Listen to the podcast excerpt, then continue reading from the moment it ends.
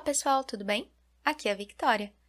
Hoje a gente vai conversar um pouco sobre o primeiro capítulo da primeira carta a Timóteo. Para entender um pouco mais sobre essa carta, a gente precisa conhecer o contexto da escrita desse texto. O contexto é muito importante e é sério também. O que estava acontecendo? No final da carreira apostólica de Paulo, alguns mestres de uma igreja já formada há tempo haviam começado a ensinar falsos ensinos. A situação era bem grave. Por isso, Paulo encarrega Timóteo, seu representante de confiança, para corrigir esses problemas. É aí que Paulo envia uma carta a Timóteo com instruções e correções àquela igreja. A carta, porém, não era pessoal, mas era uma carta de caráter público.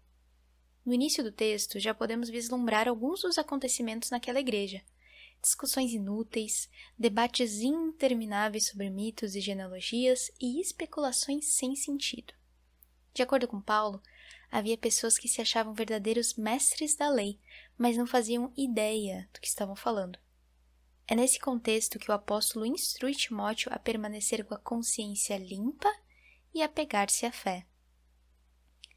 No versículo 12, após citar uma lista de pecados, Paulo interrompe o fluxo da carta para agradecer a Cristo, lembrando de que o Messias veio para salvar os pecadores, do qual ele é o pior. Paulo foi blasfemo, perseguidor e violento, mas foi salvo por Cristo, e a graça do Senhor transbordou sobre ele. Paulo é exemplo da graça abundante de Cristo Jesus.